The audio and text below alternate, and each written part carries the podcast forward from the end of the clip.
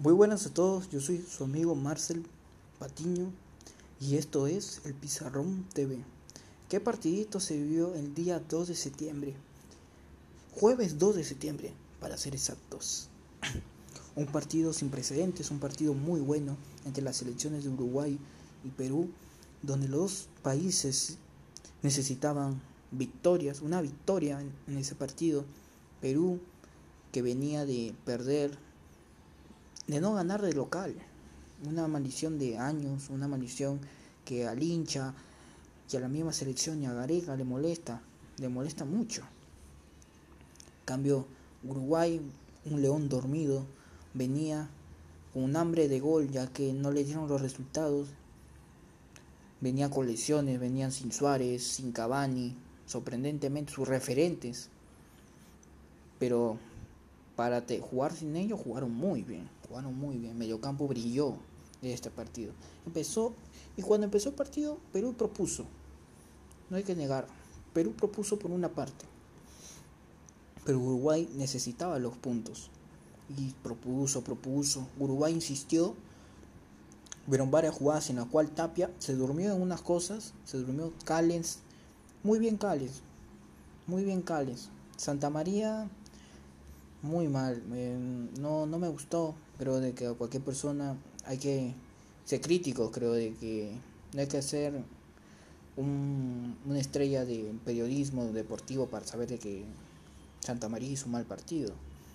Pero, pero bueno, no hay que saltarnos de, de lo que pasó. La cuestión de que Perú propone, juega y viene el gol. Un gol que atrevido, hay que ser sincero, que atrevido Tapia para hacer ese gol, un golazo. Aunque se haya, le haya rebotado al uruguayo, pero un buen golazo.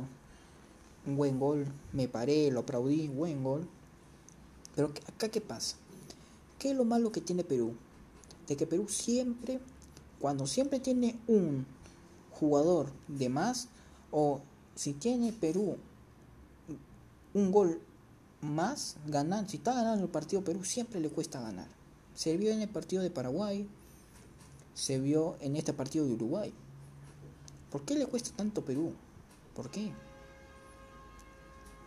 No lo sé, nadie lo sabe, pero tal vez sea la defensa.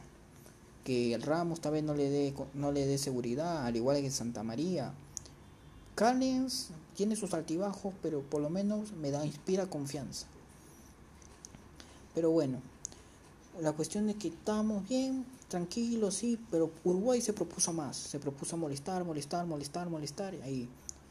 Y hubo un error en el cual la pierde, Guerrero quiere presionar, no llega, el jugador se sigue, uruguayo se sigue moviendo, quiere presionar Tapia, no llega, le pasa, como la recibe Maxi Gómez creo, o el delantero uruguayo, si más bien no me equivoco, la recibe sin preocupaciones, quieren marcarlo, le mete el pase a Rascaeta, la agarra bien, no quiere salir.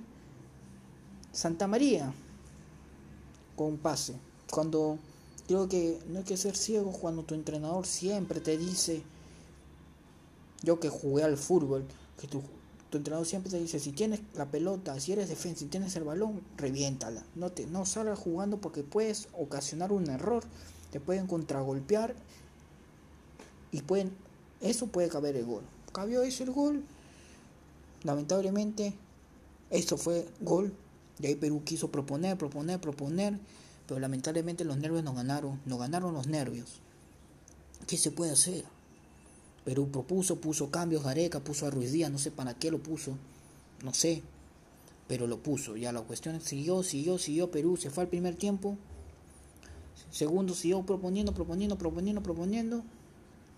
Y lamentablemente, quiso, quiso, pero Uruguay fue más. Uruguay, hay que ser sincero, fue más. Creo que no necesito explayarme mucho de esto porque creo que ellos sabrán por sí mismos. Creo de que Tapia, todo, no sé en qué cabeza tienen, que han pierden, pierden referencia. Santa María me deja muchas dudas y esperemos que el otro partido que viene hagamos una buena, una buena esto. Me dejó un agridulce este partido, hay que ser sincero. Un agridulce. Muchas gracias.